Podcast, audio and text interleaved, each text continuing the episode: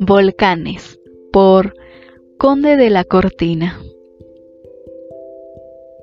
Los volcanes son montañas, por lo común aisladas, cónicas,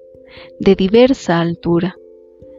y en cuya cima hay un hueco o una excavación natural en forma de embudo, llamado cráter, que despide a intervalos más o menos cortos torrentes de humo espeso o de materias encendidas. Cuando estos volcanes se mantienen en estado de quietud o de calma, ofrecen poco interés. Pero cuando las materias inflamables que existen en su seno se ponen en movimiento y fermentan y enrarecen el aire, salen con extraordinaria violencia por la boca o cráter del volcán y producen lo que se llama una erupción volcánica.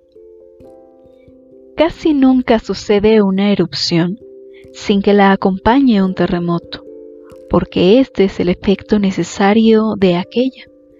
pues antes de que el aire y las materias encendidas y puestas en movimiento lleguen a encontrar salida por el cráter de un volcán,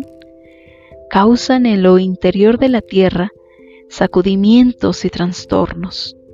tanto más perceptibles para nosotros, cuanto menos es la profundidad en que se efectúan. Pero no siempre que hay terremoto hay erupción volcánica, porque si el aire y los gases subterráneos enrarecidos por la inflamación de las materias encuentran dentro de la misma Tierra un espacio suficiente para dilatarse cuanto necesitan,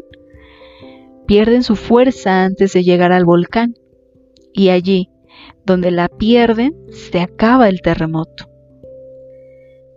Esos gases que he nombrado son una especie de duendes que hacen en este mundo más papel del que usted cree.